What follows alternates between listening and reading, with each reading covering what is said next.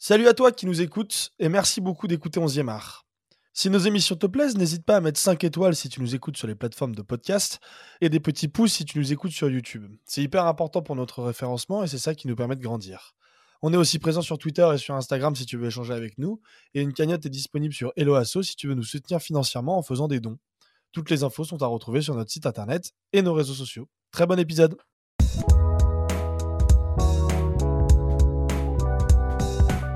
Bonjour à toutes et à tous, bienvenue dans ce 11e épisode du COMEX. Selon un sondage IFOP paru en avril 2023, près de 35% des Français adhéraient à une théorie du complot. Malgré le succès de son dernier album L'attaque des clones, permettez-moi néanmoins de douter que ces mêmes 35% soient tous des fans du rappeur Frisk Orleans, complotiste reconnu et assumé du rap game français. Mais alors, qui sont ces 35% Dans une autre étude réalisée par Ipsos cette fois-ci en 2021, en partenariat avec la Ligue de football et le syndicat Première Ligue, 35% des Français déclarent suivre systématiquement ou presque les compétitions de football. Pourrait-on donc établir une corrélation entre le complotisme et le football?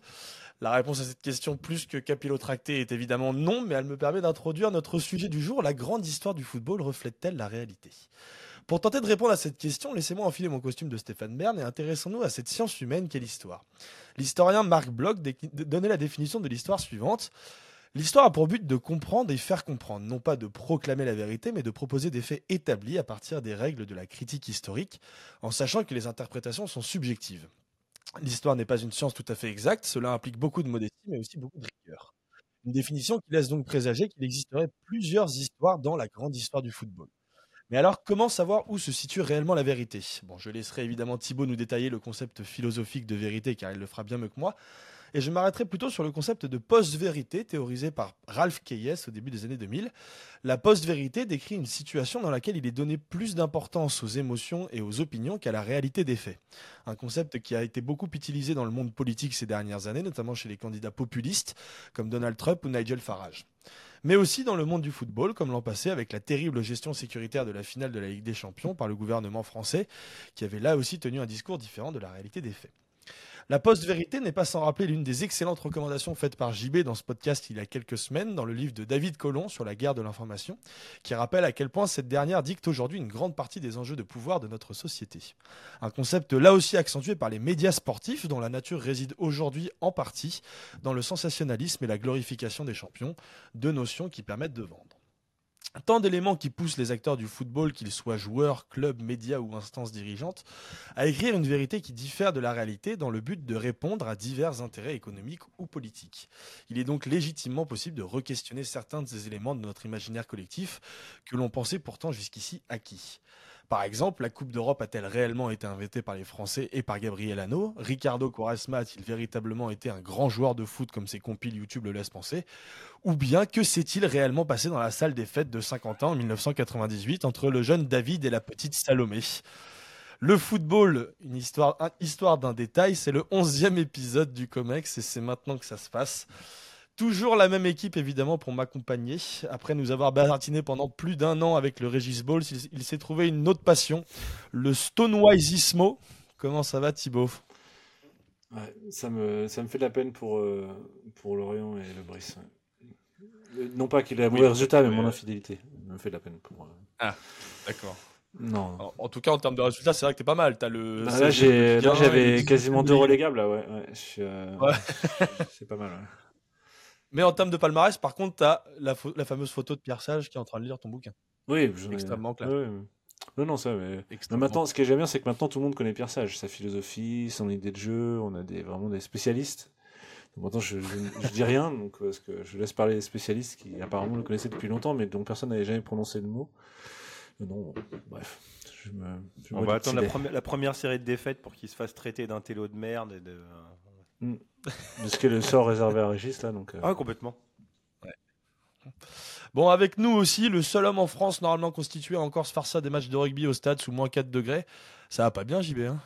Écoute, moi j'ai décidé de vivre une expérience transcendantale à côté du parc, c'est-à-dire de voir du vrai sport avec des gens qui suent et moi qui suis en train de les regarder. Et je trouve ça vraiment bien. C'est ma contribution au jeu de Paris, tu vois? Voilà. C'est bien. Écoute, il, en faut, hein, il en faut de temps en temps. Et un petit, tu préfères pour t'introduire aujourd'hui, David, tu préfères que Bordeaux se maintienne en Ligue 2 ou être ami avec Joey Barton? Euh... Que Bordeaux se maintienne en Ligue 2. Ouais, Joey Barton, ah, c'est pas vraiment ma tasse de thé. Ouais. il a été, euh, je sais pas, il est dans sur une spirale. Je sais pas si vous avez suivi en fait là, le- Et il est en forme. la recherche d'attention de Joey Barton. C'est un peu, euh, c'est un- c'est un- c'est Il est en forme, ouais. Des, des- des petites déclarations un petit peu choc euh, pour pimenter un petit Tout peu. a l'actualité. commencé sur un podcast euh, d'un- d'un d'un homme euh, charmant qui s'appelle Johnny English. Donc euh, voilà, c'est. Je vous Bah, qui explique aux, explique aux auditeurs quand même. Oui. Ouais, ouais, non, Johnny English en fait c'est un Non, enfin, jusqu'à podcast. Joey Barton surtout, parce que Joey English, bon. Ah oui, alors, alors, alors, Joey Barton, il a, il a, il a enchaîné. Euh, il, a- faut savoir, c'est que le cousin de Joey Barton euh, a été Ouais, euh, condamné sur- pour euh, assassinat euh, il y a, il y a une quinzaine d'années. Non, pas du tout, pas du tout. Le cousin de Joey Barton a été, le rapide, le rapide. Juste, a rapide, été- l'anecdote, juste l'anecdote en fait, juste l'anecdote. a été condamné pour assassinat raciste à caractère raciste. Le caractère raciste a été reconnu par la justice. Et euh, donc, dans, ce pod- enfin, dans, dans- dans le podcast, euh, Joey Barton, qui a jamais vraiment reconnu la culpabilité de son cousin, a dit qu'il s'agissait d'une bagarre, alors que s'il s'agissait d'un guet-apens et que le caractère raciste avait été. Et ensuite, il, ce week-end, il a enchaîné en disant que euh, pour lui, les femmes n'avaient pas le droit de commenter le, euh, le football masculin parce que c'est quelque chose qu'elles ne comprenaient pas, elles n'avaient rien à apporter.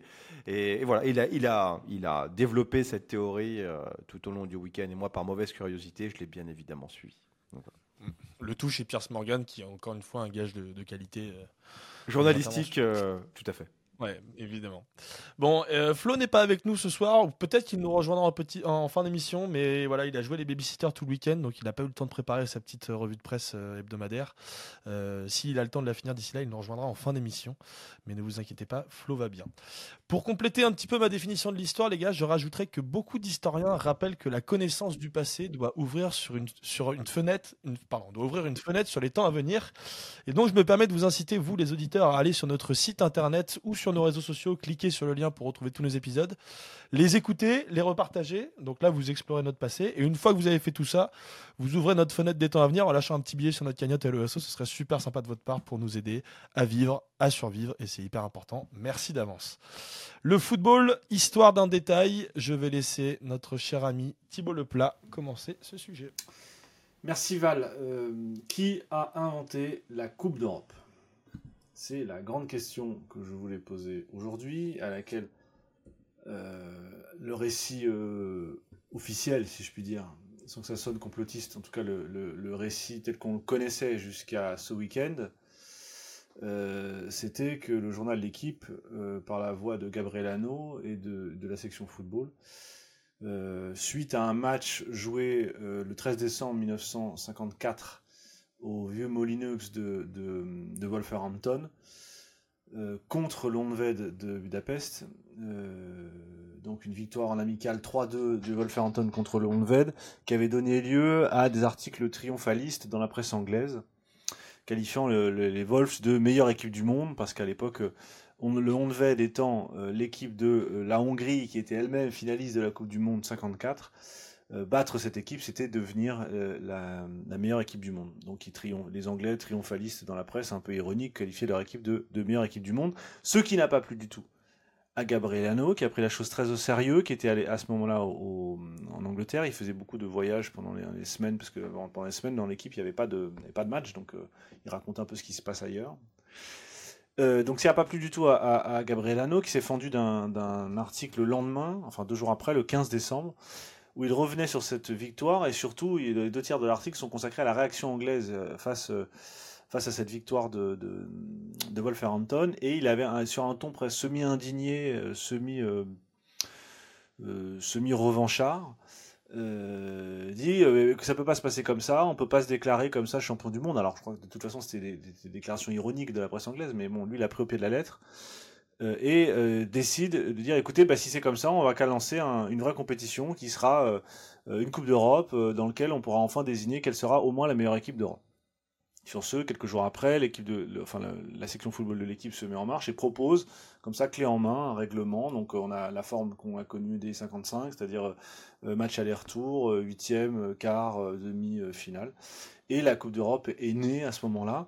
Et euh, moi-même, je l'ai écrit dans Football à la française. euh, c'est euh, la Coupe d'Europe est donc une invention française, une invention de l'équipe. dont on a des traces très, très facilement dans la presse, vous retrouvez dans les archives 54, 55, tout ça, tout ça est parfaitement documenté. Donc ça, vous le trouvez. Dans ton bouquin surtout. Et dans mon Fais un peu de promo là.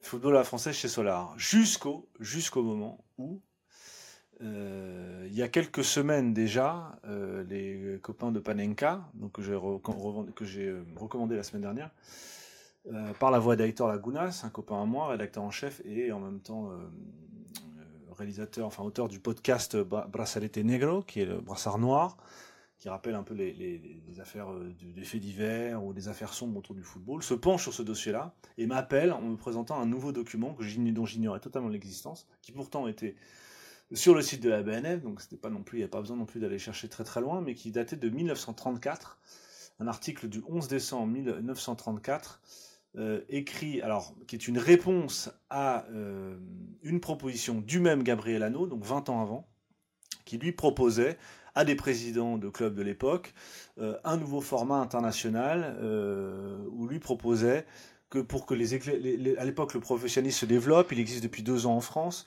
il existe en, Angleterre depuis presque 30 ans, dans beaucoup de pays, petit à petit le football est en train de se développer, et donc tout de suite l'idée est de d'organiser des rencontres internationales de clubs. Lui propose, pour que les, équipes puissent se mesurer les unes, entre, les unes avec les autres, d'échanger deux joueurs euh, enfin de changer deux équipes pardon par championnat que par exemple euh, un club français, deux clubs français aillent jouer euh, pendant une saison en première ligue, enfin dans le championnat anglais, et inversement, pour se mesurer. Ce à quoi répondent d'autres présidents, dont Jean-Bernard Jean, Lévy, président du Racing Club de Paris, qui répond en disant que ce n'était pas une très bonne idée, mais qu'en revanche lui proposait quelque chose qui serait une compétition européenne de deux divisions, division internationale et division européenne. La première serait une coupe euh, basé sur le, modèle de la Coupe de France, avec euh, euh, le tour organisé en un mois à Paris, type Final, final 16 en fait, donc huitième, quart de finale, et qui serait un préalable, un prélude en fait à ce qui serait ensuite un championnat d'Europe de meilleures équipes européennes, une sorte de première division, en match aller-retour. Donc vous avez compris l'allusion. C'est-à-dire que le 11 décembre 1934, on a une double invention, l'invention première de la Coupe d'Europe et deuxièmement l'invention de la Super League. Euh, on a un document qui l'atteste, public, et ce, 20 ans avant euh, l'histoire qu'on connaissait jusqu'à présent, qui était l'histoire de l'équipe. Euh, Gabriel Hanno étant à l'origine des deux, discussions, sauf que Gabriel Hanno, dans tous les récits qu'on fait, qu'on voit dans les archives de l'équipe, à aucun moment Jean-Bertrand Lévy euh, ni euh, Julius euh, Ukrainsik, qui est en fait un, organisateur de matchs, un agent de l'époque, un, agent très important des années 30, qui organise plein de matchs et qui est très proche de Gabriel Hanno et de Jean-Bertrand Lévy. Et qui en fait lui qui avait les liens avec tous les pays du, bloc de l'Est, et, etc. Donc lui sera, même, sera lui-même dans la boucle après avec Gabriel Hanno. Comment se fait-il que ces gens-là aient, totalement disparu de l'histoire? C'est la question d'Hector Lagunas. Où sont-ils? Pourquoi personne n'en parle? Euh, et c'est là qu'on se rend compte, en fait, que l'histoire qu'on connaissait de la Coupe d'Europe a commencé bien avant la Coupe d'Europe. Alors il y avait toujours eu des projets concurrents, ça on savait. Mais que c'était les mêmes personnes qui étaient au départ, et surtout que les, premières personnes officiellement à avoir parlé de ce projet, peut-être qu'elle est germée dans la tête d'un autre, on ne sait pas, mais en tout cas, qui, la première trace qu'on a, elle n'est pas du tout de 1955, elle est de 1934 et elle vient du président du Racing Club de Paris, qui sera, qui ensuite euh, mourra au front en 1940 et, tombera dans l'oubli. Pourquoi ces personnages-là sont-ils tombés dans l'oubli? Ce qu'on a là, en fait, c'est un exemple typique d'une question qui est très compliquée à répondre. Est-ce qu'il est possible de faire l'histoire du football? Euh, une histoire d'un événement, euh, événement de la prise de la Bastille ou d'un événement, si je puis dire, historique commun, est beaucoup plus facile. On a, des méthodes très simples et des événements qui se présentent de manière euh, singulière à chaque fois. Ça se répète pas. Euh, c'est pas des compétitions qui, ont lieu tous les ans. Euh, vous avez la guerre en Irak, vous avez des documents, etc. Vous êtes capable de, documenter. Alors vous cherchez plus ou moins facilement, les, sources sont plus ou moins accessibles, mais vous y avez accès. Mais la nature de l'événement fait que le travail de l'hystérien est, facilité. Dans le cas d'une compétition sportive, c'est-à-dire quelque chose qui se répète tous les ans, qui en plus une idée un peu qui est pas une idée très grande. Enfin, c'est pas c'est pas l'histoire de la métaphysique ou, euh, euh, l'histoire de l'invention de la pénicilline. C'est des gens qui discutent, qui inventent une compétition sportive. Donc ça, la nature même de l'objet fait que il est très difficile de le dater l'origine. Or, ce qu'on voit, la seule chose qu'on a, c'est l'accès à la presse. Et on voit qu'avec la presse, en réalité, l'histoire qu'on a racontée par la presse elle-même est, fausse au regard de la réalité des événements. Et ce qu'on voit dans ce, que présente Aitor en présentant ce document-là, c'est ce qu'est l'histoire par essence, c'est-à-dire pas du tout un récit scolaire euh, comme on l'enseigne euh, au lycée, pardon, JB, mais l'histoire de l'histoire scolaire n'a rien à voir avec ce qu'est la science historique. La science historique, c'est une réflexion sur les sources, une réflexion sur les traces, une réflexion sur les archives. Et là, on voit effectivement qu'un document suffit à démentir tout le récit.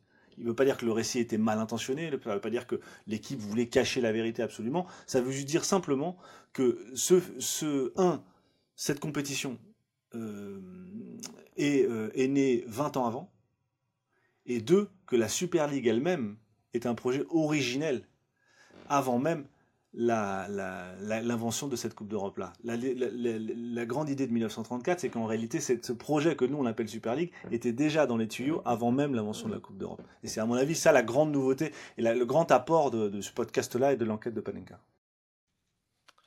Merci beaucoup Thibaut, et je vais laisser euh, JB enchaîner. Alors, puisque tu parlais d'histoire et euh, de cette découverte euh, qui effectivement euh, va marquer les esprits et marque une rupture, bah, on peut citer Pierre Nora. Hein. L'histoire, c'est la reconstruction toujours problématique et incomplète de ce qui n'est plus. Et c'est justement ça, c'est-à-dire que c'est par la découverte de nouvelles sources qu'on arrive à aller plus loin.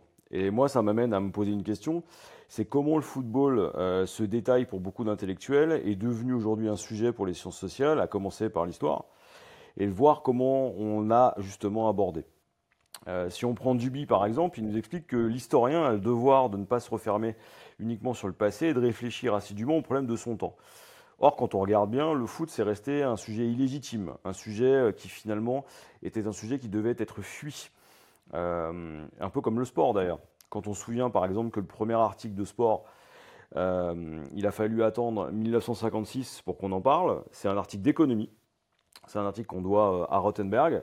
Euh, et qui parle de baseball, c'est de Baseball Players Labor Market. Euh, ce qui est assez intéressant avec ça, c'est de voir que le sport et a fortiori le football ont mis un temps fou à s'imposer pour que justement on les comprenne et qu'on ait une méthode, euh, en tout cas pour qu'on les regarde comme des objets légitimes susceptibles d'être observés. Quand on observe ça, c'est pas l'histoire en premier qui sont saisis, c'est d'abord, donc on l'a dit, l'économie, hein, mais surtout la sociologie. Euh, c'est euh, Dunning euh, et, Elias qui, dans les années 50-60, sont les premiers. Il y a un article qui va rester en 1966 dans le British Journal of Sociology. Et en même temps, en France, on a un sociologue est un politiste qui s'appelle Jean Ménot et qui publie un sport et politique où justement il parle de football.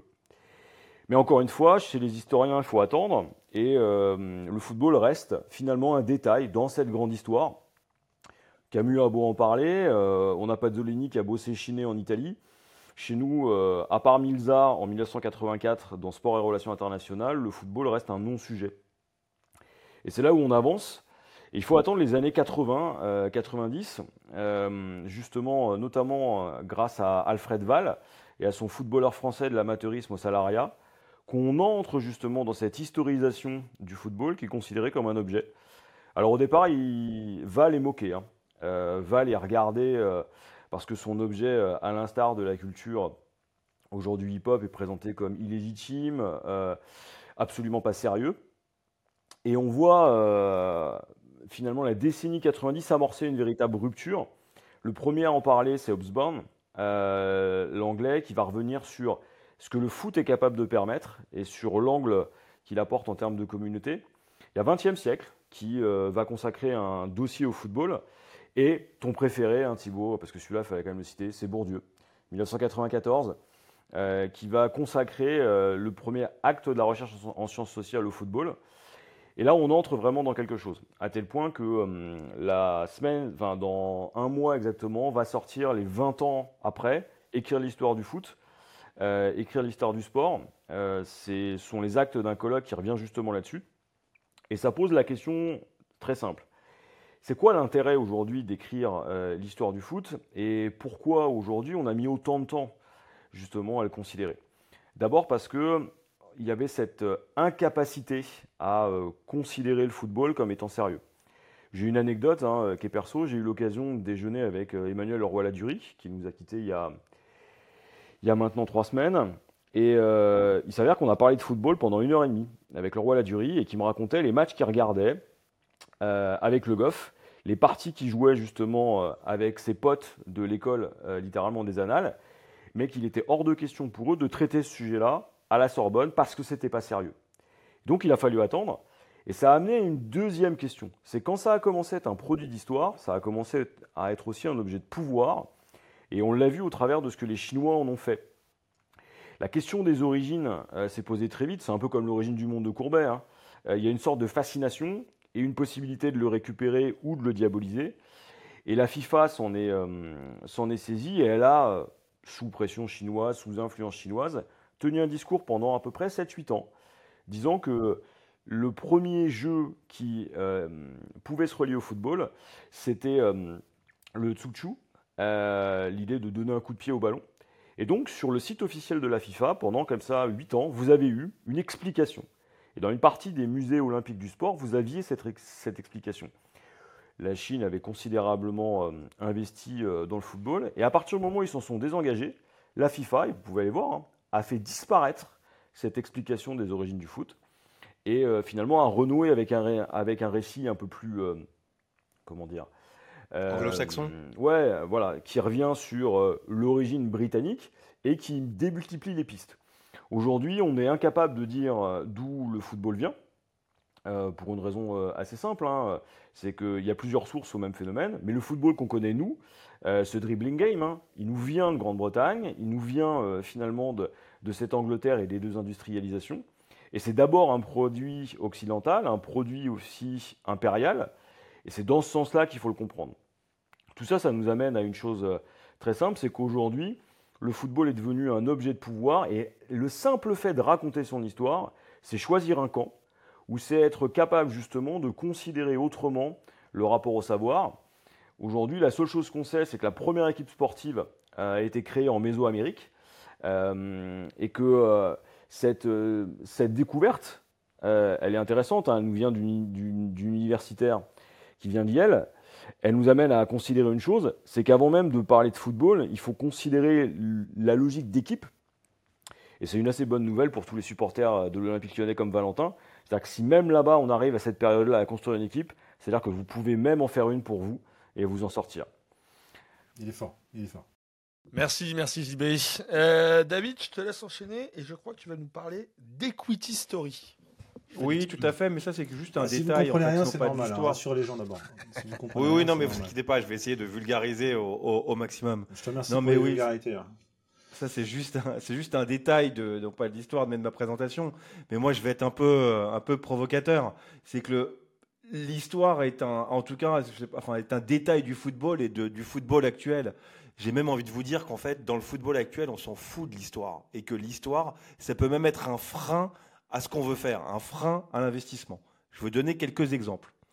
Donc le premier, c'est le taux de remplissage en Allemagne. En Allemagne, il y a récemment un phénomène, on, oppose les Traditionsverein, les, les, clubs historiques, aux plastic clubs, donc les clubs qui ont été repris par des mécènes ou par des entreprises. Ça peut être le, Red Bull Salzbourg, ça peut être le euh, Hoffenheim qui a été repris par Dietmar Hopp il y a 15 ans, qui est le PDG d'SAP. C'est un logiciel euh, donc informatique qui est très utilisé dans le, dans le monde de l'entreprise, ou Wolfsburg qui est bien évidemment sponsorisé euh, par, par Volkswagen. Le, alors le Bayer, Leverkusen et Wordigen, parce qu'anciennement le Bayer sponsorisait aussi Wordigen, passe un peu au travers pour des raisons un peu mystérieuses. Mais donc euh, ce, ces clubs, soi-disant sans d'histoire, ont un taux de remplissage de leur stade. Donc euh, à Leipzig c'est 97%, à, à Hoffenheim c'est 81%. Et à Wolfsburg, c'est 87,5%. On est bien loin des deux bonnets d'âne euh, allemands, qui sont pourtant des clubs, euh, des clubs bien ancrés. C'est le Hertha avec 71%, pourtant dans la capitale, une ville avec plusieurs millions d'habitants, et il n'y a que l'Union Berlin euh, en, en, gros concurrent, et le VfB Stuttgart de 76%. Et pour vous donner une petite indication. Donc ces plastic clubs euh, ont tous une, euh, un taux de remplissage supérieur à la Ligue 1 qui était aux alentours de 80%. Même si je suis assez, en fait, assez, euh, assez sceptique quant aux chiffres transmis. Idem au nombre de followers. Si on prend euh, les deux ou même les trois exemples de euh, clubs parvenus, que sont le PSG et City, en, en, termes de followers. Euh, alors là, non, parvenu, je peux pas te laisser dire ça. Hein, le PSG non, non, mais je ne dis pas que le PSG et City n'ont pas d'histoire. Je dis que leur histoire récente dans l'imaginaire collectif a réellement démarré avec le rachat par des fonds souverains. Idem avec le Idem avec le Chelsea d'Abramovich. D'ailleurs, quand on voit leur palmarès, il s'est garni depuis en fait l'arrivée des fonds souverains. Donc le PSG est désormais quatrième et le Chelsea sixième. Dans le top 10 des revenus générés, le, club qui génère le plus gros chiffre d'affaires, c'est Manchester City. Paris est cinquième et Chelsea est huitième. Donc en 15, même pas 20 ans, c'est-à-dire que ces clubs, l'argent a remplacé l'histoire en fait. L'histoire n'est plus du tout source de succès et de réussite. Après, ça s'explique aussi parce que j'ai lu le rapport de euh, ce qu'ils appellent Fortune Football, chaque année, qui, essaie d'expliquer les mouvements euh, financiers, le classement financier des clubs les plus performants. Et euh, ils ont fait une division du chiffre d'affaires, du chiffre d'affaires. Par, pour les 20 plus gros clubs. Et ceux qui sont garants de l'histoire, les supporters, ne représentent que 14,7% du chiffre d'affaires. C'est-à-dire qu'on peut complètement faire sans eux et on peut complètement faire sans histoire. Les, revenus des droits télé, c'est 43,5%. Les revenus commerciaux, c'est 41%.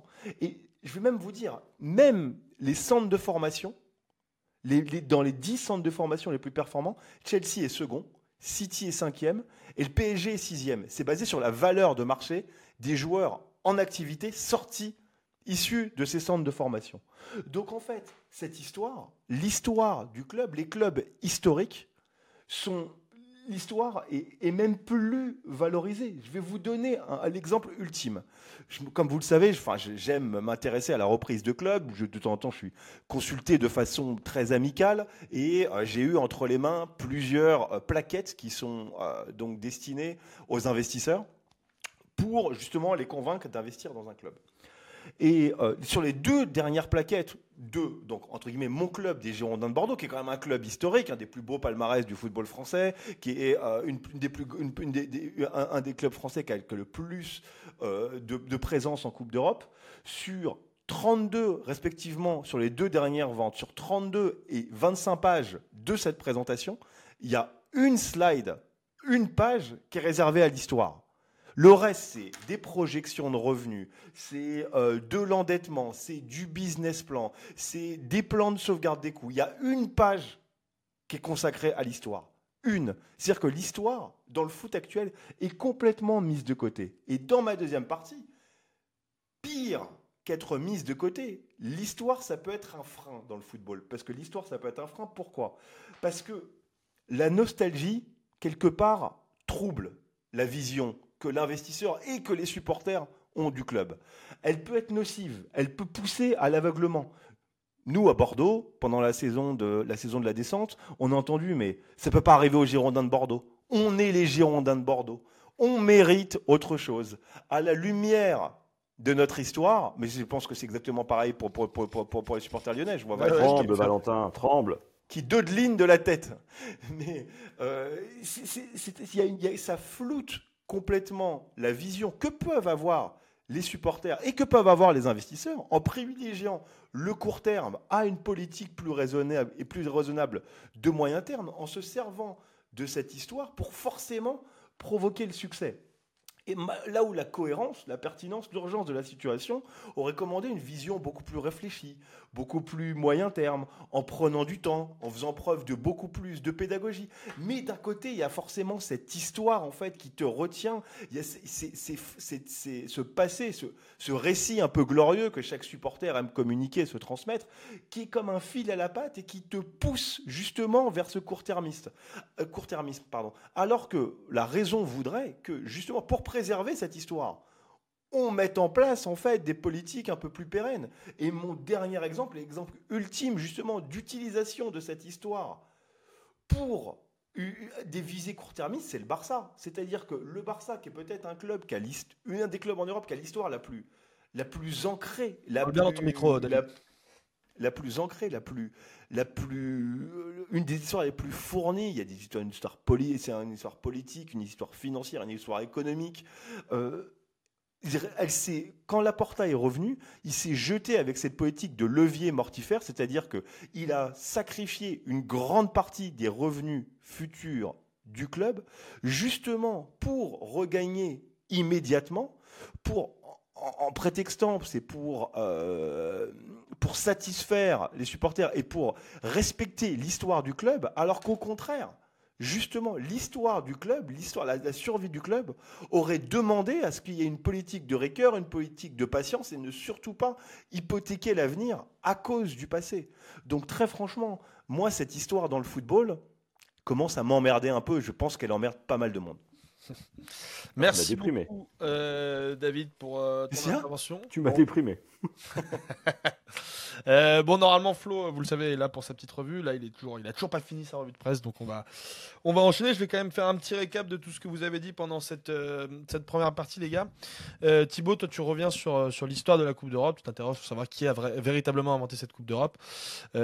tu distingues évidemment le récit officiel qui est celui de l'équipe et Gabriel Hano suite à un match au Moulineux de Wolverhampton où les médias anglais c'était euh, oui, exactement. Où c'était les médias anglais s'étaient autoproclamés meilleure équipe du monde. Évidemment, Gabriel Hano s'était indigné et avait proposé de créer une nouvelle compétition. Depuis quelques semaines, justement, il y a le, média espagnol Panenka qui s'est penché sur ce dossier et qui a sorti un document, qui date de 1934 euh, d'une réponse à Gabriel Hano avec un nouveau format de compétition. Euh, donc, le 11 décembre 1934 avait déjà euh, eu lieu la création, enfin l'invention de la Coupe d'Europe et de la Super League. Hano était déjà évidemment précurseur de tout ça, mais aussi Ukrainsky et Levy qui sont tombés un petit peu dans l'anonymat. Euh, et toi, tu t'interroges sur pourquoi, euh, euh, pourquoi ces personnages tombent dans l'anonymat, parce que pour toi, selon toi, il est impossible de faire l'histoire du football, notamment à cause de la nature du football, le fait que les compétitions se répètent tous les ans. Et toi, tu différencies aussi l'histoire scolaire et la science historique. JB, tu parles, tu donnes une définition de l'histoire en disant que c'est une reconstruction incomplète de ce qu'il n'est plus. Euh, pourquoi le football n'est pas légitime selon toi pour les sciences? Enfin, tu t'interroges pourquoi le football n'est pas légitime pour les sciences euh, humaines et sociales. Euh, tu dis que le premier article de sport en France c'était un article d'économie, ce qui prouve que ça a mis du temps à s'imposer. Plus tard, il y a eu évidemment la sociologie, mais les historiens mettront beaucoup plus de temps à s'intéresser au football, notamment dans les années 80 et 90 avec Alfred Wall. Avant ça, le football n'était pas traité, et à partir des années 90, ça prend de l'ampleur. tu t'interroges sur pourquoi est-ce qu'on a mis autant de temps et pourquoi c'est important d'en parler.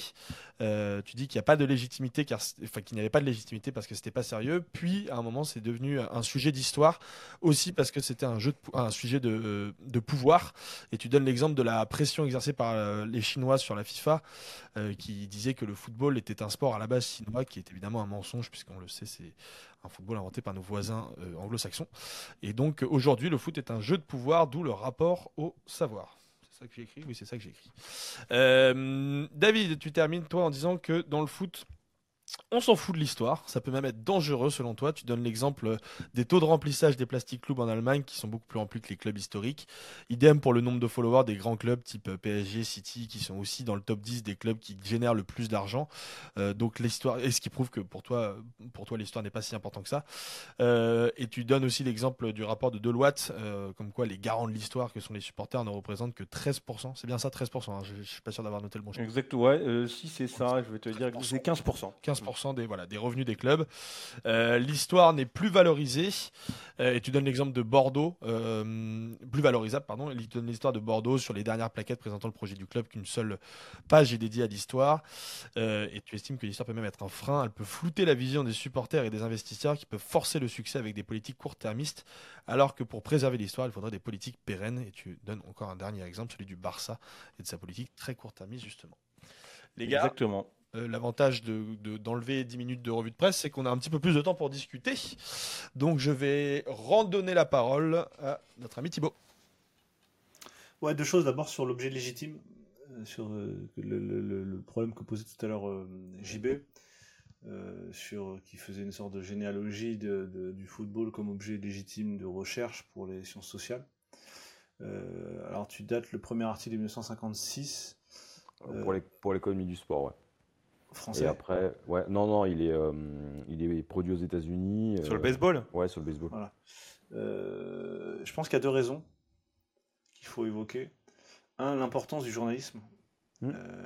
si, si, si les sciences sociales s'y sont aussi peu intéressées, c'est parce que on considérait que c'était un objet journalistique typique et que, le, que le, la presse elle-même traitait déjà ces sujets-là à sa façon, mais elle les traitait, quand on lisait par exemple les, les éditos de Jacques Ferrand dans, France Football, c'était d'une très haute tenue, hein, c'était pas du tout. Bah, ce qu'on a là, quoi. Voilà, c'est toi qui l'as dit. Euh, il est fort, il est très très fort. Euh, donc, euh, donc c'était différent. la qualité n'était pas la même, l'exigence n'était pas la même. L'édito donc de Jacques Ferrand était, était déjà très long et il était très très lu en Europe. C'est comme ça que France Football a été connu dans, toute l'Europe parce que c'était la première fois que déjà qu'un magazine traitait du football international et, euh, en plus avec un niveau d'exigence de, de, très élevé.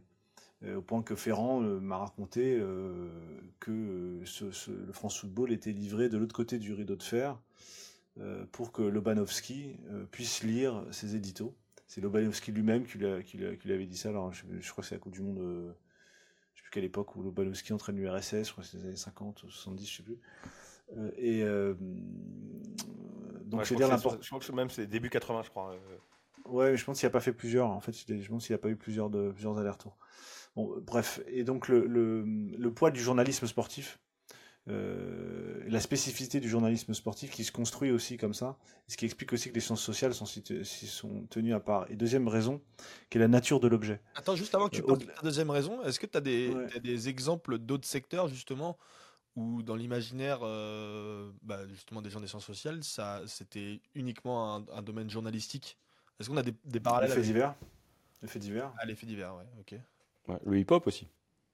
Oui, alors les cultures urbaines, les cultures urbaines, euh, qui, qui, est euh, mais l'équilibre c'est aussi une histoire d'ancienneté, c'est-à-dire les cultures urbaines, le hip-hop est en France dans les années 80, donc c'est beaucoup plus récent. le football, le professionnalisme c'est 1932 en France. donc il y, a, ça, mais il y a, donc je disais, il y a l'effet divers qui maintenant est devenu un objet noble aussi, mais tu as comme ça régulièrement en fait une, des, objets qui apparaissent. Euh, après maintenant c'est les, gender studies, euh, enfin c'est le porn studies, euh, tu as plein de plein d'objets qui sont devenus des objets légitimes. un, donc la place du journalisme sportif, et deuxième, deuxième, deuxième raison, la nature de l'objet. Pourquoi est-ce que le, le sport lui-même n'est pas un objet immédiatement un objet de, science? Je l'ai dit à demi-mot tout à l'heure, mais je voulais juste préciser un peu ce que je disais. Parce qu'il y a une différence entre un événement sportif et un événement historique. Euh, ce sont deux, types d'événements de nature totalement différente. L'événement historique est un, événement euh, généralement surprenant, contingent, qui se représente jamais sur la même forme. Euh, et qu'on peut documenter facilement au regard de la rupture qu'il représente. C'est un temps de rupture, tu as employé le mot tout à l'heure JB, tu as parfaitement raison, c'est un temps linéaire dans lequel une rupture intervient. La guerre en Irak, la Deuxième Guerre mondiale, la Première Guerre mondiale, le traité de Versailles, etc. On est capable d'identifier de, des événements et les étudier en tant que tels, soit pour étudier leurs causes, leurs conséquences, etc. Mais le traité de Vienne, etc., le traité de Westphalie, tout ça, ce sont des choses qu'on est capable d'étudier en, tant qu'événement historique, c'est-à-dire comme événement de rupture, moment de rupture dans une continuité, dans une chronologie historique. La particularité de l'événement sportif, c'est qu'il n'y a pas de rupture. L'événement historique, il est par, essence cyclique. Il revient, toujours. Donc c'est exactement le contraire de l'événement historique, qui jamais se représente de la même façon. Il est organisé de manière liturgique, c'est-à-dire de manière systématiquement égale, ou, similaire, ou très proche. Hein, il y a très peu de différence entre la, Ligue des Champions 2014-2015 de, la, Ligue des Champions 2021-2022. Et, et, comme ça, on peut continuer jusqu'à quasiment toutes les éditions. Sont les mêmes clubs, les mêmes joueurs, les mêmes entraîneurs, euh, les mêmes conditions, le même trophée. Euh, donc c'est par essence quelque chose qui n'est pas une rupture, qui est au contraire une répétition du toujours du même. Ce qui fait que l'événement en tant que tel n'en est pas un, dans la mesure où il se répète. Et ce qui se répète ne peut pas être en tant que tel un événement. Donc en toute en toute rigueur du terme et d'un point de vue purement logique, l'événement sportif ne peut pas être un objet de rupture, donc ne peut pas être un objet de science. Parce qu'à partir du moment où il se répète toujours de manière cyclique, comme exactement comme l'amour, exactement comme comme même la religion, même la religion, la théologie en elle-même euh, euh, est une réflexion sur euh, l'alliance entre le rationnel et, le, divin, mais va pas interroger le rite lui-même. Là, on interroge le rite en rite lui-même. Donc, faire d'un événement sportif un événement historique, c'est là qu'intervient le journalisme sportif, qui lui essaye de, de l'hiérarchiser et d'établir à l'intérieur de ce, temps cyclique un temps linéaire en disant on va rentrer dans l'histoire. C'est un terme qui est omniprésent dans le journalisme sportif. Rentrer dans l'histoire, rentrer dans la légende, euh, le record. Il y a l'idée de d'arriver à vaincre la répétition en laissant une trace unique. Or, c'est très paradoxal dans le, dans le, journalisme sportif parce qu'il n'y a rien qui ressemble plus à un match de football qu'un autre match de football. Il n'y a rien qui ressemble plus à un joueur de football qu'un autre joueur de football. Donc, c'est vouloir absolument laisser une trace, un record. On voit la folie du record d'Mbappé ou la folie des records de, Ronaldo. C'est absolument laisser une trace pour que finalement un record soit battu la saison d'après, etc., etc. Donc c'est l'idée de vaincre une répétition. Et une des raisons pour lesquelles les sciences, sociales, les sciences humaines et en particulier aussi la philosophie ne s'est pas intéressé directement à cet événement-là parce qu'il a considéré que le, que le sport se résumait à son emballage rituel. Euh, se, résumer euh, à ces, compétitions. Or, il me semble qu'il y a, dans ma discipline en, philosophie par exemple, un élément a été longtemps très mis de côté qui était la notion même de jeu et ce qui se passait dans le jeu et d'inventer des concepts qui soient propres à ce sport-là, comme par exemple le concept de performance sur lequel on pourra éventuellement revenir. Euh, mais c'est l'idée que pour que chaque discipline trouve un champ d'expérience, un champ d'analyse, un champ de, réflexion, il a fallu d'abord qu'elle le circonscrive, qu'elle soit capable d'y appliquer ses méthodes à elle. Et ça, ça a été très long parce qu'il a fallu décoller le sport du journalisme. Alors, je, suis d'accord avec toi. Moi, j'ajouterais quand même une chose, c'est qu'il y, a, y a un fait marquant, c'est que tout ça, s'inscrit dans un contexte qui est, en tout cas en France, lié à la décennie 90. C'est une décennie euh, qui a, trois sens, à mon avis. C'est d'abord la décennie de la victoire du sport français. C'est la première fois qu'on cumule autant de victoires. C'est euh, Limoges euh, en Coupe d'Europe, c'est l'OM Vitrolles au, au, hand. c'est la, la, même année pour 93. le Limoges c'est 91, il y a la Coupe Davis. Il y a la Coupe Davis, tu vas avoir l'OM qui va gagner la Coupe d'Europe. Euh, on, a, on a 93. Le PSG, euh, saison 95-96 pour, euh, pour la Coupe d'Europe. Et après, tu as enfin, la Coupe d'Europe des vainqueurs de Coupe.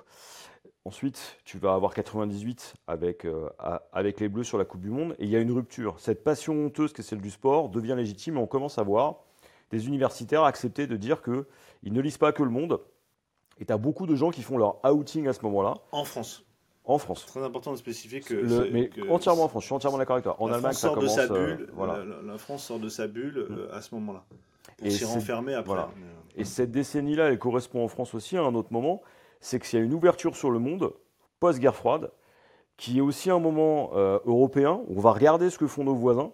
C'est le moment, par exemple, où euh, Albrecht Sontag arrive à l'ESCA et va euh, justement écrire, proposer énormément de textes. C'est là où on voit un regard extérieur arriver sur notre sport. Et c'est le moment aussi, où c'est le troisième moment, c'est le moment économique du, du, sport français avec la réforme de la Ligue des Champions, l'arrêt Bosman. Et on est dans cette bascule-là. Et j'ai l'impression que cette cette décennie-là, elle fait bascule justement pour l'étude du football, parce que ça devient un objet économique, alors qu'avant on n'en parlait pas, ou on en parlait uniquement quand ça s'effondrait. On, ne se posait jamais la question des, droits télé à ce moment-là.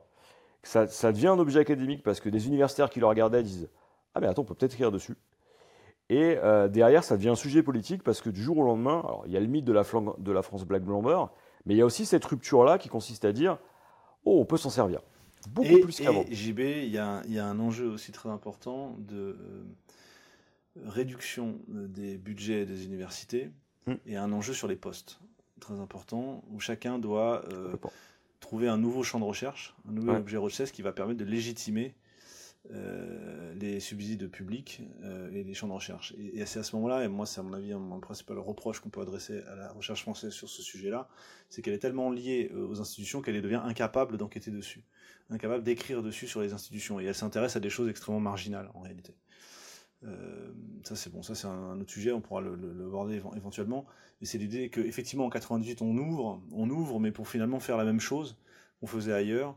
Euh, et euh, ce que finalement n'importe quel bon journaliste anglais, n'importe quel bon journaliste espagnol ou italien fait aussi bien qu'un chercheur en sciences sociales en France. quand on regarde les publications, en réalité, pardon, là je vais me faire encore des copains, mais euh, j'ai pas tout lu, hein, vous m'excuserez, j'en ai lu une bonne partie pour mes recherches. Euh, en histoire, en sociologie, en France, le niveau est finalement assez faible. Assez faible parce que tu pars avec euh, quasiment 20 ans de retard, tu lis pas ce qui se fait ailleurs. tu te, tu, et tous les colloques en fait qui sont consacrés au football, que ce soit en, philo, on n'a jamais pour cause, euh, mais en sociologie, en histoire, commencent tous, tous par, en France, hein, je le répète, par ah pourquoi le football n'est pas un objet légitime? Ça fait 30 ans qu'on dit ça. Ça fait 30 ans qu'on se plaint du fait de ce que tu as dit tout à l'heure, JB, c'est-à-dire ah le football n'est pas un objet légitime. Oui, mais heureusement il y a 98, ça fait 30 ans qu'on répète la même sauce, alors qu'en réalité, euh, il a qu'à se pencher pour se rendre compte que euh, le journalisme lui-même international, et je ne parle pas du journalisme français, a traité ces sujets-là, on parle souvent des athlétiques ici, c'est d'une qualité bien supérieure à n'importe quelle publication universitaire française, et quand on, lit les publicités, je pense à Pascal Boniface, je pense, je, je, cite plus parce que je tire sur l'ambulance là, euh, les sources qui sont citées quand il parle de football, c'est toujours l'équipe en fait. Et quand tu regardes le travail sur lequel les, sources qu'ils utilisent sont en fait des sources journalistiques très de, de, de seconde main, euh, et ils ont très peu accès en réalité au, milieu, au milieu même du football. Je pense aux gens qui travaillent sur les agents, je pense aux gens qui travaillent même sur le milieu du football professionnel, et, certainement à tort. Le football professionnel se ferme, mais certainement à tort. Euh, mais ce qui fait que le niveau de la recherche est en fait assez bas parce que il tape un peu à côté. Et tu te retrouves qu'en histoire, en JB, moi j'ai pas vu de publication euh, vraiment. Par exemple, l'histoire de la Coupe d'Europe qu'on a raconté là, qui est un vrai sujet. Enfin, c'est un vrai sujet historique. Il n'y a pas de doute là-dessus. Personne s'est intéressé à ça alors que c'est un truc français. C'est invraisemblable que ça vienne d'un groupe de, de, journalistes espagnols, du SoFoot espagnol, qui m'appellent, qui me disent ça, et, ils me mettent ça dedans, et, c'est eux qui sont allés sur le site de la BNF, mais ils l'ont fait en une semaine. Mais c'est peut-être aussi du fait que euh, l'absence de concurrence de la presse sportive française ou de concurrence euh, durable enfin, euh, ne pousse pas non plus, en fait, si tu veux, à l'excellence. C'est-à-dire que sur la presse écrite, as un, dans, dans, tout ce qui est raconté, tu as l'équipe, qui est là, qui bon an mal an en fait, si tu veux, se maintient. Il n'y a jamais vraiment eu, euh, oui, je suis complètement d'accord, mais je te dis bon an mal an, en fait, si tu veux, se maintient. Et le reste, euh, bah, il n'y a que du, euh, soit du sensationnel, donc tout ce qui est site de rumeurs de transfert ou de l'instantané en fait, si tu veux. mais si, ça, si ça allait avec, avec un progrès de la recherche en même temps. Oui, oui, tout à fait. Non, non, mais, non, mais, mais en fait, si tu veux, c'est que personne ne réfléchit. De, de, publication euh, Mais personne ne réfléchit le sport. Quand tu regardes Thibaut, enfin, historiquement, on n'a pas, euh, ne serait-ce même au niveau des entraîneurs, on n'a pas vraiment de courant de pensée français euh, sur le foot.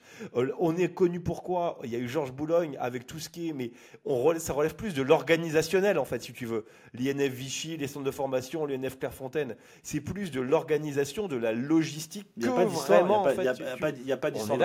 Sur la formation, on, est d'accord. Alors qu'il y a des centaines de choses à dire sur la formation. Sauf on que est personne s'y est intéressé parce que c'est un sujet trop sulfureux et qui, et qui, pouvait qui pourrait mettre en cause euh, éventuellement le, le, les subventions ou, le, ou la, le financement de ces travaux de recherche. Tu vois, c'est marrant. J'en parlais ce matin euh, avec mes étudiants et il y en a une qui me posait la question justement de savoir euh, comment on pouvait connaître l'histoire du système de formation à la française. Et on a regardé. je lui dis, écoute, bah, allons, allons chercher. Et, euh, et, tu te rends compte que. Il y avait bah, un numéro de SoFoot dans les premiers, dans les années. Je, les ai tous, hein, dans les années 2006-2007, il, y avait il y en avait un, un, numéro qui était, euh, qui était justement consacré à Georges Boulogne. Mais c'est un une des seules choses que j'ai vues, sinon c'est du. Sinon, c'est du, bah, du bouche à oreille, en fait, si tu veux. T'as le, as le bouquin de Thibaut? Mais sinon. Euh, oui, oui, non, non, mais on est d'accord. En, mais euh, en, en, dehors de football à la française. Ce que j'ai fait 2016, c'est très, très lacunaire, ça manque de beaucoup de choses, mais c'est. C'est à cette occasion que j'ai découvert que les archives de Georges Boulogne n'étaient même pas à la Fédé, elles sont cachées euh, dans le Sherpa, l'atelier Sherpa euh, dans l'université d'Artois. Elles ont été déménagées là-bas. Euh, personne s'y est intéressé. Et ces gens-là, je pense à Sherpa, mais je pense à d'autres, parce que j'ai eu une expérience assez malheureuse avec eux. ils sont financés par l'argent public. Les archives, elles sont dans leur cave. Pourquoi ils les ouvrent pas? Ça, c'est un, ça, c'est un autre souci. C'est-à-dire que les, les sujets d'ampleur, euh, c'est pas un truc d'historien français. Des, publications sur euh, le football de la Première Guerre mondiale, sur les anciens combattants, etc. Ça, on en a euh, à l'appel. Ça, franchement, ça n'apporte rien. Là, pour le coup, c'est de, c'est de l'histoire euh, de, de, folklorique quasiment. ouais, bien sûr. Alors, je peux comprendre que tu as accès peut-être à des sources, c'est peut-être un peu rigolo à faire, mais ça apporte quoi au débat public? Ça, ça, apporte quoi à la connaissance, en fait? Tu prêches un convaincu, hein, c'est pour ça que je suis pas allé plus loin, moi. C'est-à-dire qu'à un moment donné, le côté. Mais c'est euh, moi, pour les mêmes raisons, moi, j'ai pas eu de financement pour les mêmes raisons. Mais, mais Thibaut, c'est que, enfin, c'est parce qu'en France, dans le foot, on est surtout sur l'histoire de l'anecdote, en fait, si tu veux. On est sur l'anecdote euh, pour des raisons simples, qui sont des raisons politiques. C'est-à-dire que l'anecdote, ça fâche personne. Commercial aussi, je pense. Ça fâche personne, euh, mais c'est pour la même raison, parce qu'il faut le financer, parce que la recherche est financée par l'argent public. Donc, il y a... Tu as aussi l'effet universitaire qui consiste à aller sur le localisme, sur des micro-sujets, parce que ça, ça t'évite de faire une histoire générale qui monte tes lacunes, donc tu te fais pas attaquer. Euh, ça, ça, tu trouves des financements plus facilement? Tu trouves des financements plus facilement. Et objectivement, moi j'ai un énorme problème, par exemple, quand j'ai à travailler sur le sport en France, c'est pour ça que je le fais très peu, c'est qu'il n'y a rien qui soit qualitatif. Avec tout le respect que je peux avoir pour ceux que je connais, que j'apprécie, qui sont des potes. Hein. Ceux-là, je, sais comment ils bossent. J'en ai plus beaucoup des potes euh, dans mes. Mais, mais j'ai vu aussi ce que ça donnait. Et il y a aussi un dernier travers qu'il faut, faut noter. Il y a l'un des problèmes du sport français, c'est l'usage de la sociologie systématique. C'est-à-dire que ça a empêché d'autres disciplines euh, de s'intéresser à certaines choses. Quand tu vois ce qui est écrit sur les supporters, par exemple, il n'y a pas d'histoire du supporterisme français construit euh, qui soit qui soit pas passé par le prisme sociologique. Et c'est pas les mêmes manières de faire, c'est pas les mêmes manières de construire le truc. Hmm. Et c'est par contre des, financements sur la sociologie des tribunes, euh, les, euh, les chaires d'université sur la sociologie des tribunes, participer à des commissions, participer à des, à des, énormes usines à gaz comme peuvent, peuvent être euh, l'instance de représentation du supporterisme avec des experts dont on ne sait pas tellement comment ils sont, sur quelle base ils sont, ils sont, euh, ils sont nommés. les interlocuteurs qu'on reconnaît tous, vous les connaissez tous, Nicolas Urcal, Ludovic Lestrolin, Pierre Barthélémy, tous ces gens-là vont pas me bloquer. il en manque un, Sébastien Louis. Euh, ce sont les quatre, c'est les quatre mousquetaires qu'on retrouve toujours, toujours, toujours dans toutes les, organisations, toutes les, instances qui sont censées à la fois représenter les, supporters, pourquoi pas, dans le cas de Pierre Barthélémy, ça semble plus légitime, et en même temps représenter la recherche de football de manière générale. Alors ça, c'est toujours un peu mystérieux, sur quelle base, on ne sait pas, euh, et en tout cas reconnu pour leurs compétences. C'est la formule qui est écrite dans l'arrêté. C'est comme sur le financement du foot en France. Hein. Enfin, écoutez, moi, dès, qu'on veut chercher en fait euh, sortir des sentiers battus, savoir euh, comment fonctionnent les clubs, où vont les subventions, quel est le, le, business plan des clubs, les comptes, rien que les comptes des clubs, il y en a que des comptes en fait, si vous voulez, agglomérés qui sont publiés par la DNCG. La DNCG, elle ne publie pas ses décisions. On a absolument aucune idée de sur quoi, elle se base. Allez, alors c'est une institution formidable, elle n'est jamais vraiment comptable de rien, et personne n'écrit dessus en fait. Personne n'écrit dessus parce que si tu critiques la DNCG, bah, tu critiques forcément la fédération, tu critiques la ligue, et tu critiques la ligue, tu n'auras plus accès à rien. Donc en fait, les seules personnes qui qui font grosso modo l'histoire entre guillemets financière des clubs ou des institutions qui contrôlent les finances des clubs, c'est des gens qui vivent un peu en fait, si tu veux, de cet écosystème. Ah, tu peux même aller plus loin, qui vivent de, cet écosystème. Donc, donc, en fait, si tu veux, non non mais moi quand j'ai fait des recherches, euh, c'est vrai que c'est un bah, c'est un peu frustrant en fait si tu veux, euh, alors que euh, moi qui suis pas mal problème, hein, dans tous nos domaines. Hein, qui suis pas mal le foot anglais, tu as accès à absolument tout absolument tout euh, jusqu'au euh, jusqu'à ce que euh, Rexham paye en, en, boisson. Enfin, tu, tu, tu, vois ce que je veux dire? Donc, je, ouais, je, je, ressens en fait votre, votre frustration et le manque de, de documentation, donc de travail sur l'histoire en fait. Donc le problème décisionnel, on, le voit là dans le cas typique, la question de la doctrine de maintien de l'ordre dans les tribunes. On voit, on voit bien qu'on est dans une impasse ou, on répète le choix, modèle. Euh, ou le choix de faire entrer CVC euh, dans le foot français. Oui, le choix de faire CVC sans, sans enquête euh, plus, plus précise. Sans non, mais attendez, eh, mais, mais, attendez les amis, ou le choix de laisser John Textor reprendre l'OL Group, Gérard Lopez reprendre le LOSC, parce que personne en fait alors je vais pas dire que personne ne nous informe. Enfin, c'est pas pour le, pour le, on n'est pas là pour faire. Enfin, cet épisode, en tout cas, n'est pas là pour faire le procès du journalisme, mais quelque part un peu aussi, en fait, si tu veux, parce que c'est eux, enfin, c'est le journalisme qui fait l'histoire, et le fait est qu'il est très, très, très incomplet. Euh, enfin, alors j'ai beaucoup, j'ai du respect pour lui, mais c'est pas normal que Romain Molina soit le lanceur d'alerte français, en fait, en tout ce qui est euh, financier j'ai beaucoup de respect pour lui. Enfin, pas. Je, je ce qui, ça, vient, ça vient d'un, ça vient d'un phénomène qui est propre, pas propre à la presse pour le coup, qui est propre à ce qu'est le sport français. C'est le phénomène du cordon sanitaire euh, qui a été euh, dressé autour euh, du sport, qui a, qui a évité aux gens du sport de sortir du sport et éviter aux gens de l'extérieur du sport de rentrer dans le sport. Euh, c'est l'idée que qu'on en va en faire une affaire de spécialistes, ce qui va nous permettre de nous débarrasser bon, bah, des, des mauvais historiens, des mauvais sociologues, des mauvais philosophes euh, qu'on va mettre là-dedans. Ça, ils ont trouvé un champ de recherche, ils sont contents. Euh, on va leur donner quelques sous, mais on, on est sûr pendant ce temps-là qu'ils vont pas faire de la mauvaise recherche ailleurs. Et les bons chercheurs et les bons journalistes, je me mets dedans, hein, je me mets dans les mauvais. hein, N'hésitez pas, allez-y, euh, insultez-moi.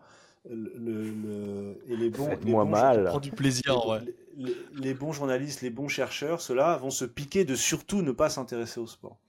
Euh, ce qui fait que, et c'est pareil dans les rédactions. C'est-à-dire que le- les, bons journalistes, les, gens qui ont, fait les bonnes écoles, les bonnes études, qui écrivent bien, qui s'intéressent, ils vont surtout ne pas s'intéresser au sport parce que ce serait une manière de dégrader, même s'ils vont se piquer de temps en temps, dire oui, moi j'aime bien le PSG, etc. Mais plus par, plus par, euh, par, euh, par courtisanerie. Mais, mais, mais en réalité, leur, intérêt est secondaire pour le, pour le sport. Euh, comme un peu à l'origine, je veux dire, c'est pas, pas, pas typiquement nous, c'est pas très nouveau ça. Simplement, le, le phénomène que ça, que ça, que ça engendre, c'est que à force de trop euh, séparer le savoir et de le morceler, on l'a appauvri. Et, et que il aurait fallu, il eût fallu peut-être que des gens un peu moins connaisseurs de football s'intéressent, par exemple la Cour des comptes, par exemple euh, le- les, grands cabinets d'audit ou autres s'intéressent d'un peu plus près au fonctionnement de la DNCG, par exemple.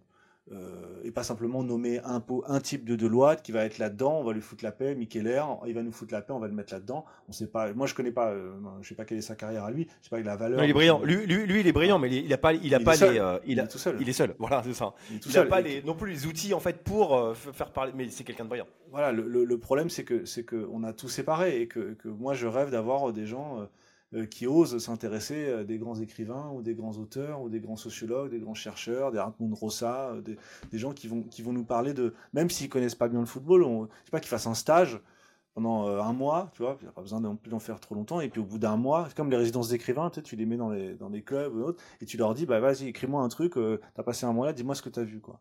Ou enquête, et dis-moi ce que t'as vu. Ça, ça serait intéressant, mais ça, on ne veut pas le faire. On ne veut pas le faire des deux côtés. Un, parce que c'est un intrus, tout ce qui vient pas du, sport et du football, on se considérait comme des intrus. Et les autres, parce que en plus, ça les ferait descendre un peu dans la hiérarchie académique. Et qu'ils feront ça en fin de carrière, éventuellement écrire un livre sur le football en disant que c'est formidable.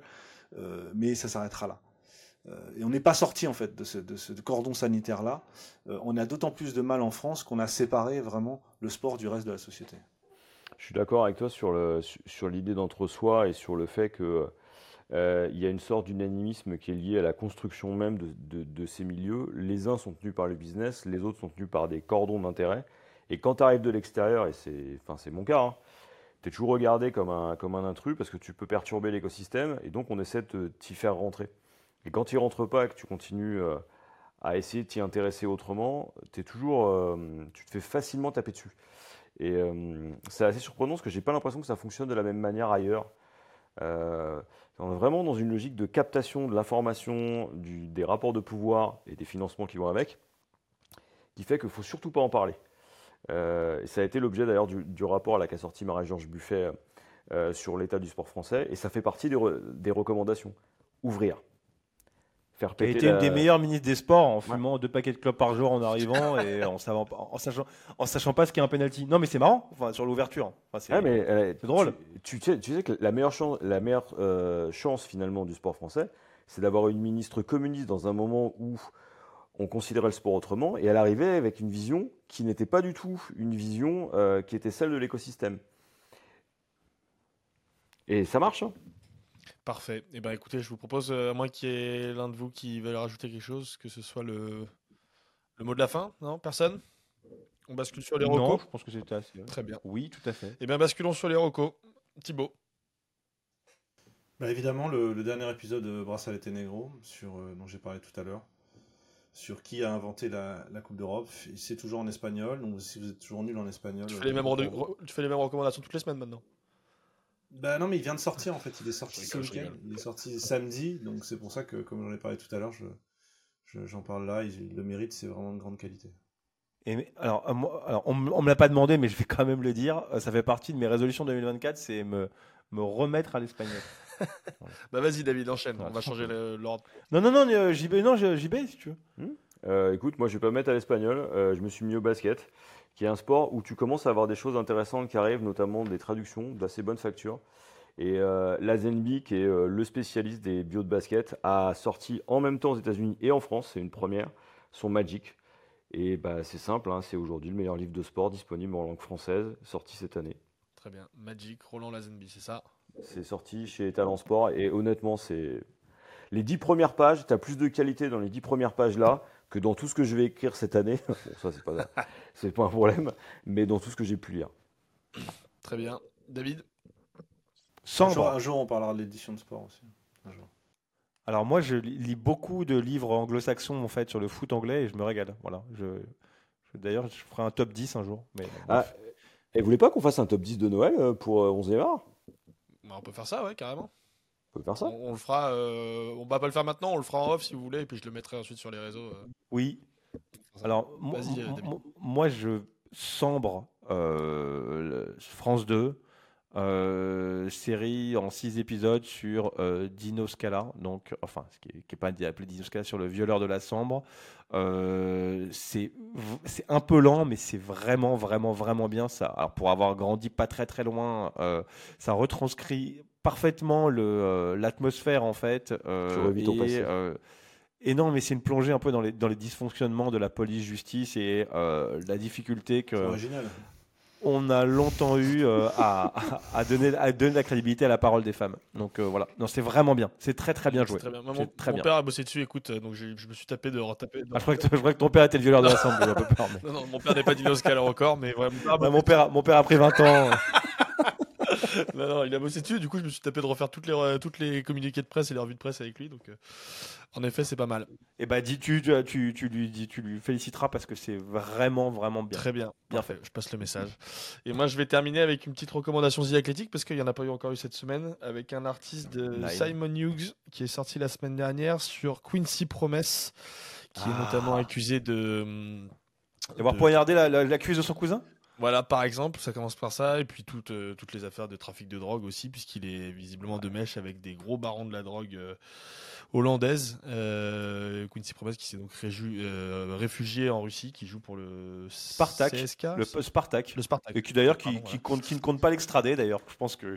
Non, non, non, qui mène une vie tranquille en Russie, alors qu'il est, il a un mandat d'arrêt, évidemment. Ouais. et, en plus, non, mais c'est assez, c'est assez intéressant parce que ça, enfin, ça, ça montre que la porosité entre foot professionnel Oui, et, bah, et criminalité est quand même assez ahurissante C'est là où aux j'allais. Pays-Bas. Bah, c'est le titre, c'est le titre du, Wow. de l'article qui parle de la criminalité justement. Ah, c'est- un super avec article. les- avec les. Encore une fois, enfin, on, super. on, on, on, on, on- on- on glor- enfin, on met beaucoup en avant The Athletic, mais qu'est-ce que j'aimerais lire en fait un article de cette qualité hein, dans la, dans la presse euh, française C'est un gros, gros, gros article. Qu'est-ce que j'aimerais avoir Ouais, euh, un, un média Ah, c'est exceptionnel. Vraiment, cet article, il est très, très, très costaud. Bah ouais, il est bien foutu, ouais. Tout est, tout est super. Voilà, messieurs, merci beaucoup pour euh, votre participation à ce onzième épisode du Comex. Euh, vous qui nous écoutez, n'hésitez pas à déjà vous abonner, mettre les petites cloches, éventuellement mettre des petites étoiles si vous êtes sur Spotify ou les plateformes d'écoute. pour ou moi, les étoiles, ça. Like. C'est pour toi. Et aller insulter Thibaut, parce que c'est pour ça qu'il fait le podcast. Ah, mais L'idée, c'est euh, voilà, c'est créer de l'activité sur le compte de Twitter de voilà, Thibaut. ré- Enfin, non, mais même sur, le, sur, sur celui d'11 mars, ça ne dérange pas. N'hésitez pas à réagir à tout ce qui a été Voilà. dit. euh, N'hésitez pas à réagir. euh, Comme ça, ça Je, je trouve que JB a été beaucoup plus trash que moi là, cette fois-ci. moi je me suis retenu. Hein. Mais moi, j'ai pas Disons que tu lui as fait dire ce que tu voulais pas dire. C'est pas pareil. Ouais, mais je dis toujours ce, je, je parle toujours des mêmes donc. euh, C'est vrai, c'est vrai. Bon, mes gars, merci beaucoup en tout cas. Euh, et nous, on se retrouve normalement la semaine prochaine pour un nouvel épisode. D'ici là, portez-vous bien. Ciao, ciao. Salut. Ciao.